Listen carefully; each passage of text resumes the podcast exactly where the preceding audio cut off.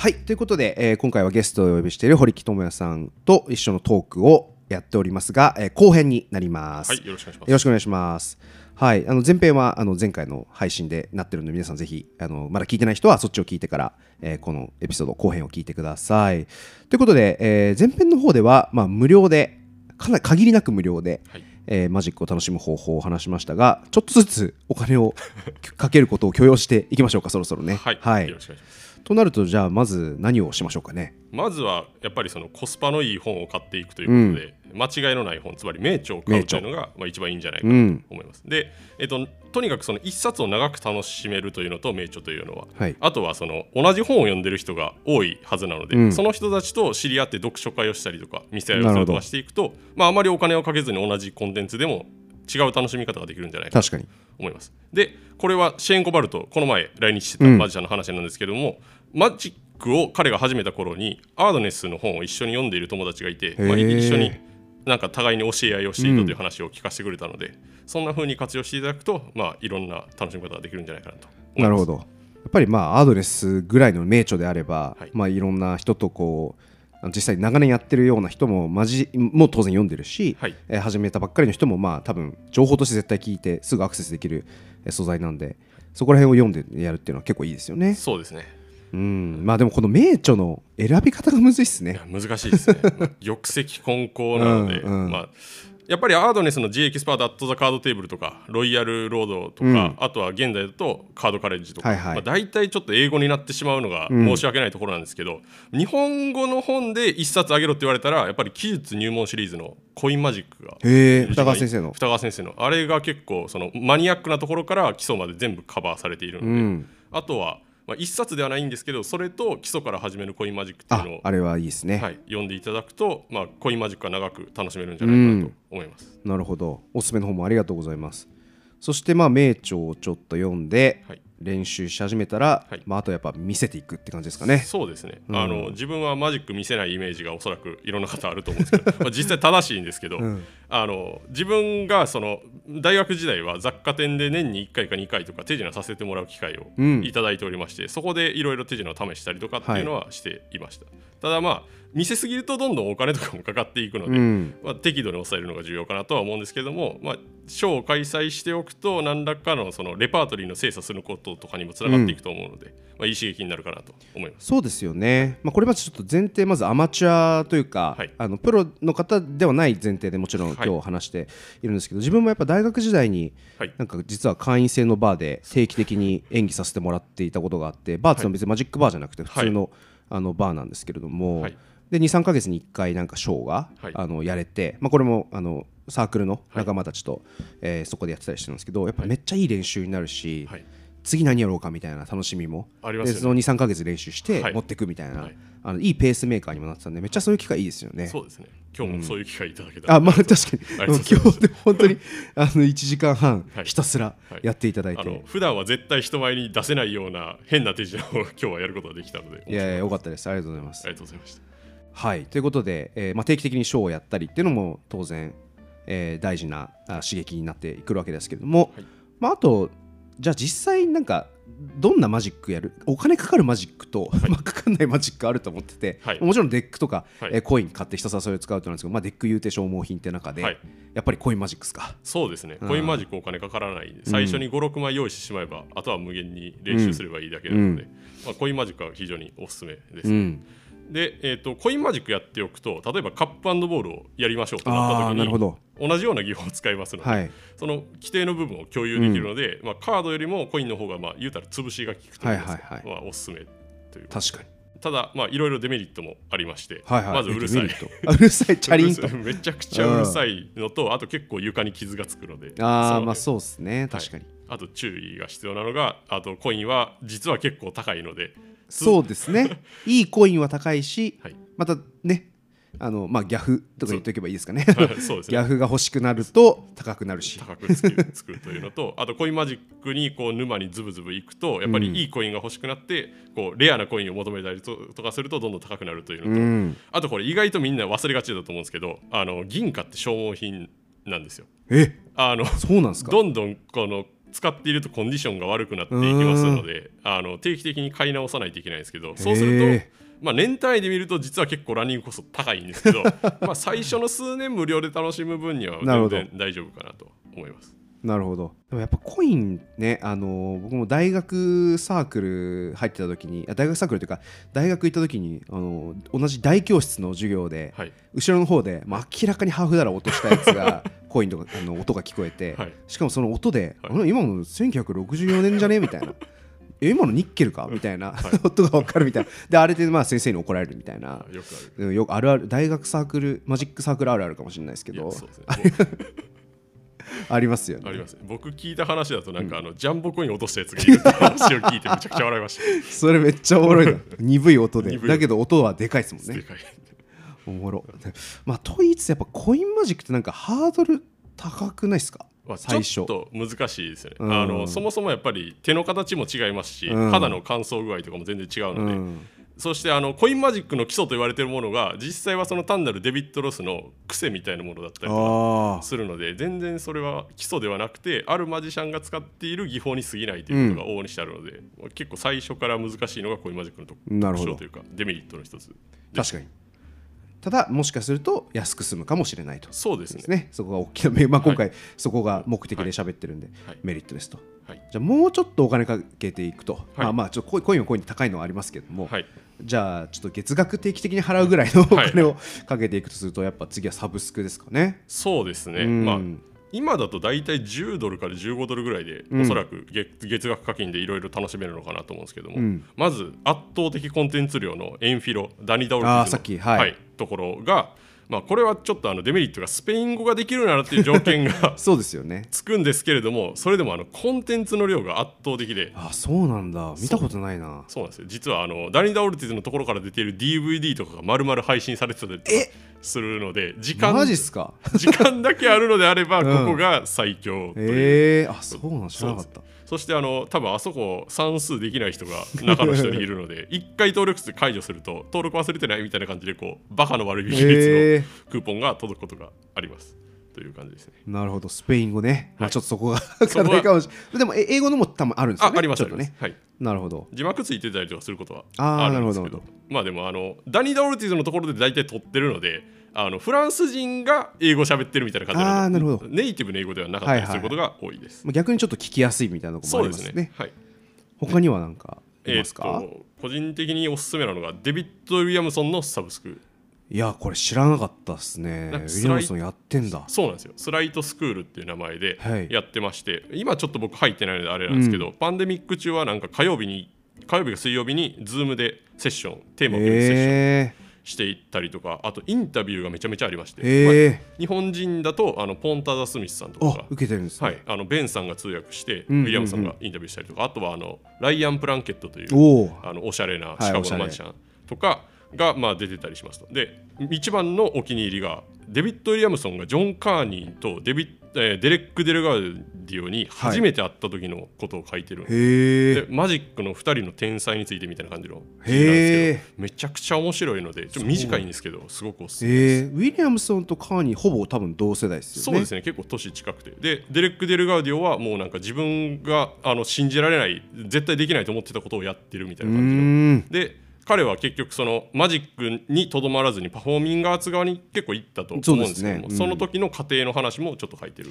えー、あ気になるな、はいえ実は私あのデルガーディオのあの In and Of Itself、はい。生で見に行ったんで。いやもう超羨ましい。いや あれめっちゃ衝撃で、はい。もう完全に当時のデルガーディオのイメージが、はい。まあ、それこそあのギャンブリングだったりとか、カードの sleight のイメージで言ったら、い。もう正直それはもうショーのワンパートで、はい。でもうとんでもないなんか超常現象みたいなそうですねうん、あのショーだったんで、はい。まあ、デルガーディオ、まあ、今はもうちょっと終わっちゃってはい。見れないですけれども、あのあれはちょっと衝撃だったんででもこのインタビューあるならちょっと気になりますね。読んでみたいなと思いました。あとは、まあ、手品のちょっとお金かけ始めると、まあ、名著を買う、えーコインマジックをやる、はい。えーサブスクやり始める。あサブスクで言うと、はい。あのシェーン・コバルトがねね。はい、来てますよね。はい。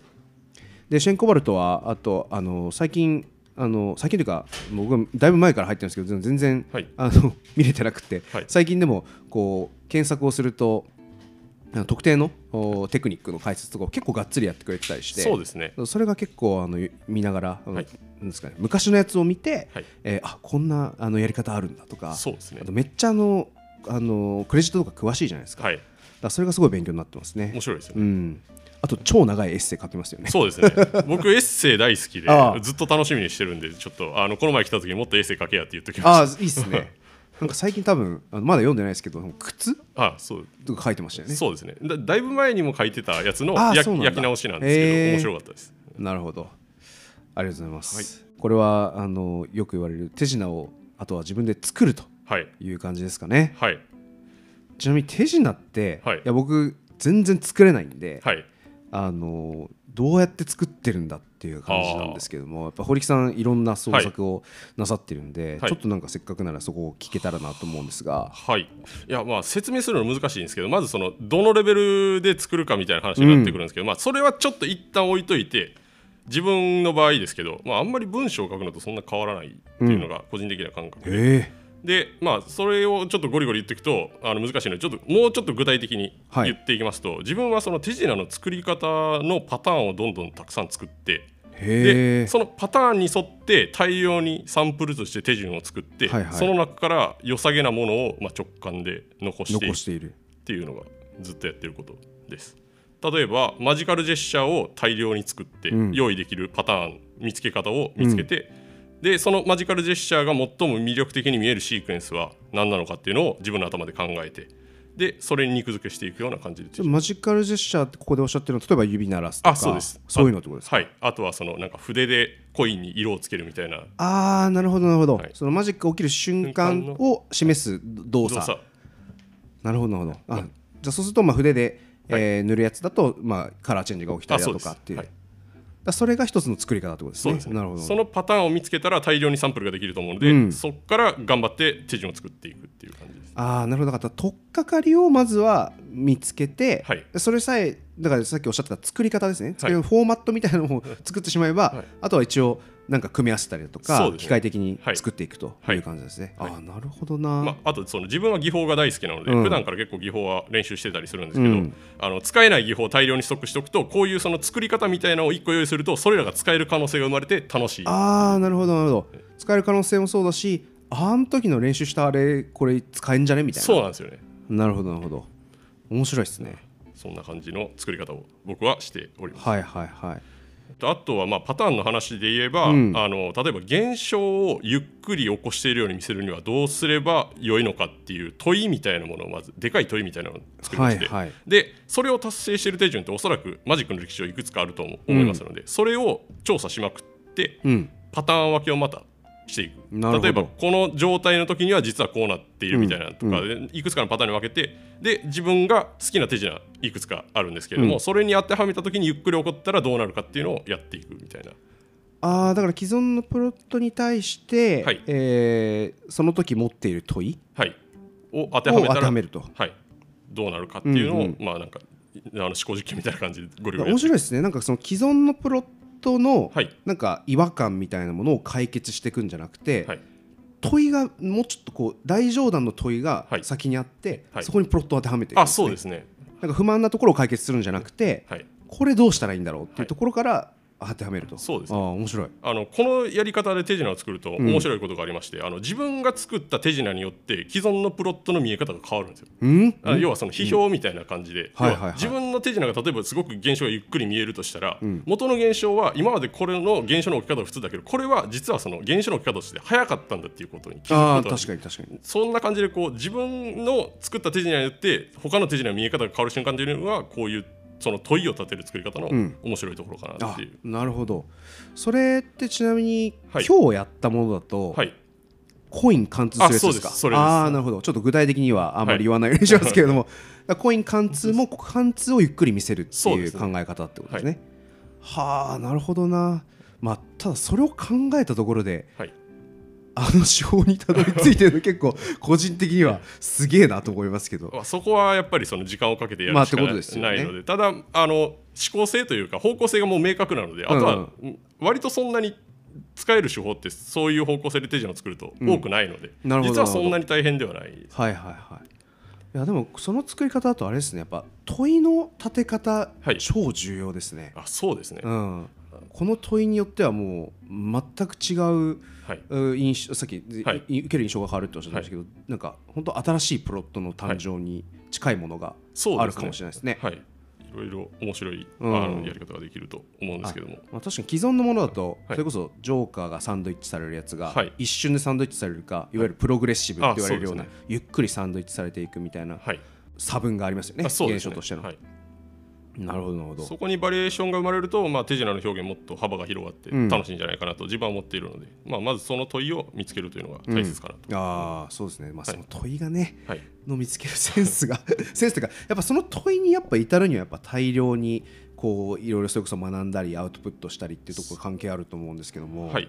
うん、そうですね、まあ、まずその大量にインプットしていくとあの自分の好みの傾向性というか傾向みたいなのが分分かってくると思うので、はい。まあ、そこから自分の好みを自覚して例えばその自分はあんまりそのカニバルカードって好きではないんですけど、まあ、もしそのゆっくり消すことができたらととかなんかそういう組み合わせがあると嫌いなマジックが好きになったりとかも、ああなるほど、はい、いろいろありますのであじゃさっきのだから問いも、はい。なんで嫌いなんだろあうそうですね。もしこのマジックこうこう変わったら好きになるのに。はいっていうのがもしかしたら一つの問いの取っかかりかもしれないですね。そうですねおっしゃる通り、うん。あのデレン・ブラウンのちょっとマニアックな話なんですけど、はい。あのデレン・ブラウンの今日は基本99%ぐらいマニアックなんであの特にマニアックなあのデレン・ブラウンの「アブソリュート・マジック」という大好きなあ本、はい、ありましてもう手に入らない。はい、あのなんか一回渋谷のマンだらけに売ってたらしいんですけど。やば。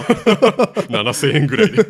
まあそれは置いときまして、はい。あの彼がマジックのスタイルの作り方の話をしている時にあの自分の好きなものっていうよりもまずその自分がやりたくないことを決めていくのがいいんじゃないかみたいな提案をしていて、まあ、確かにその自分が好きなものを自覚するのって難しいですけどね。これ嫌だなって思うことの方が記憶として残ってますし、うん。自覚すること簡単だと思うので、まあ、そういうところから自分の好きをその嫌いによって自分の好きをこうあの輪郭を見つけ出すみたいな感じのことが、まあ、インプットしていくときにああいや面白いですね。やっぱ人間消去法なんかねいろいろオプションがある中で、はい。これって決めるよりは消去法の方が得意得意というか人間の特性としてそっち得意だったりしますもんね、はい。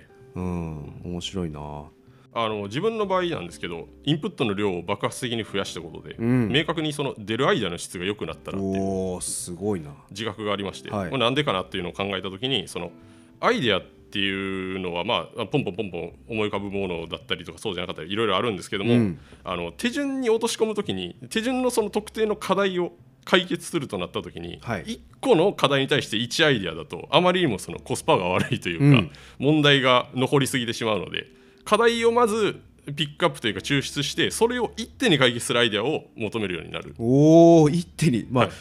そんななんか夢のようなアイデアが出てくる可能性があるってことですね。そうですね。でそのためにはあの自分のというか手順の課題を多面的に捉える必要があると思うんですけど、うん。その多面的に捉えるための視点を得るにはやっぱり大量にインプットをするというのが、うんまず自分の中では大切だったということですね。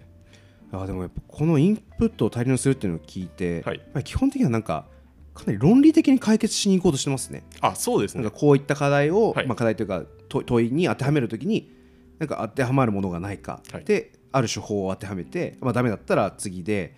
ででも多分そうこれなんか惜しいのになみたいな、はい。ってなったら多分またそこからリサーチが始まってってことですよね。はいはあ面白いな。あの自分が影響を強く受けた本のひ一つとして、うん。ヘルダー・ゲマレスの「リフレクション」はい。あれのカードアクロスのところでこうカードアクロスの構造を図式化していくってあいうのがあったと思うんですけどあれを大学生の時に受けて衝撃を受けまして。そそれで、えー、と当時仲良かった MO さんというはい。カードマン、カーディシャンの方がいらっしゃって、彼がパケットトリックの面構成するの異様に早かったんですよ。はいはい。その作り方を自分はそのコインマジックに転用できると思ったんですよほうコインマトリックスはカードを置くときとカードをめくるときに技法のタイミングが2回あると確かに。それをず全パターン試して、最もマジシャンにとってクリーンに見えるタイミングがどれかっていうのを探って作ったのがスプラウトのマトリックスだったんですいやめちゃくちゃ論理的っすね。結構あれは、あの論理的に作ったうん。本だと思います、いや面白いし、ちょっと今聞きながら、ちょっとめっちゃレベル高いんで、あの私、聞き手としてちょっとふさわしくないんじゃないかってそれは思い始めたんですけど、あのリフレクションズは読んだんですけど、はい。まあ、日本語にもなってますよね。あの そこまでのあの感動とそこからの思考に至らなかった自分を今恥じながら 聞きましたけど。いやでもすごいですね。やっぱマトリックスのねその瞬間2回あるから、はいえーその、まあ、いずれかとか、まあ、両方なのかとか、使えるところを全部網羅的に試していくっていうのもね。めちゃくちゃ論理的ですね。いや面白いな。ちょ面白いなしか言ってないし いやいやすごい興味深いです。うん。まあ、あとはそのあのそれで大体大枠が出来上がると思うんですけども、そういうあとはその細かい部分の調整フィックスみたいなのは、まあ、自分よりも年上の経験のあるマジシャンに見せてアイデアをもらう方がいい感じになるとうん。自分は思っていたので、まあ、細かいところを延々と直すというよりもまず大枠を見せや作ってしまって後でどんどんその調整していくみたいな方が、まあ、自分のスタイルには合ってたのかなとうーん。とりあえずあの細かい部分の調整は詳しいやつに聞くのが一番だと今でも思ってます。例えばあの一番うまいなと思ったのがトニーちゃんああはいはいはい。ニューヨークに行った時に自分のコインズアクロスとかいろんな手順見てもらったんですけど、もう彼のアドバイスが一番的確でした。へえまずはあの技法のフィックス細かいその筋肉の動きから始まって、もしそれがダメだったら手順のタイミングあの手順に戻ってタイミングを技法ずらしてカバーできないか。でそれごすぎるな。はい。それが無理だったらコンセプトごと直したりとかなんかちょっと細かい部分からどんどん直してくれたりするのですごく楽しかったですね。だから彼そのトニーちゃんも、はいあの多分堀木さんもそうだと思うんですけど、なんか、まあ、ちょっとこの言葉が正しいか分かんないですけどなんか解像度が高い。ですねあそうかもしトリれないックを見て、はいだってこの筋肉のここ直せとか、はい。手順ここ直せって言えるって、そこまで分解できてるわけじゃないですか、はい。まあ、分析っていうのかな、それはなんかどうやって身につけるんですか？あ自分の場合は、まあ、さっきおあのオフの時間にお話ししたんですけど、はいあの野球やってた時に怪我をしましてそれでリハビリの時に理学療法の人とかに、まあ、習ったりとかあと自分前の職場病院だったので、うん。整形外科医の先生にちょっと話聞いたりとかしたこともありました、まあ、そんな体の使い方はやっぱそういうところでそうですね。インプットというか経験があって、まあ、はい。そういうこう分析のか切り口を持ってるってことですね。はい。はあ面白いな。で、えー、と最初に作るならおすすめっていうのがありまして、確かに。どど確かに。じゃあいざ作ろうってなった時に、あのさっきもちょっと組み合わせみたいな話が出たと思うんですけど、技法の組み合わせでできるものっていうのはその自分でパターンたくさん試しやすいので、おす。すめですカードだったらパケットトリック。あまあ確かに、はい。あの自分もパケットトリック、はい。確かに昔作ったことがあって、はい。まあ、パズルみたいな感覚で作,、はい。作れた記憶がありますね。そうですよね、うん。あの佐藤清さんの本とか読みながら、まあ、自分だったらこの技法合わないからこうするみたいな入れ替えからまず始めるのが、ああなるほどなるほど、はい、いいんじゃないかなと思います。でコインはやっぱりマトリックスアセンブリ系が作りやすい、いやそうなんすね。はい、まああとその印象全くないけど。あともう一つが、うんえー、とコインスルーザテーブルですねへえ。あの赤松洋一さんがえークラシックマジック辞典で、はいえー、とコインスルーザテーブルの技法を、えー分類していつその技法をやることによって誰の手順になるかみたいな分析をしてるすごっ。増田道弘さんのあのクラシックマジックあねあれに載ってるんですけども、あれを見ていただくのが、うんまずそのトリックの構成の一助になるんじゃないかなとなるほどな。思います。いやいやちょっとめっちゃこ大丈夫ですか？こんな話無料で聞かせてもらってぐらいの。いやあのだいぶこれやめっちゃおもろいな。触りの話なので。いやいやすごい面白いです。はい、はいじゃあちょっと今いいところで、えー区切れそうなのでちょっと一旦ここでまた区切って、えー前編後編で終わるつもりだったんですけどちょっともう一本最後、えー話を聞いて終わりたいと思います。それではまた次回お会いしましょう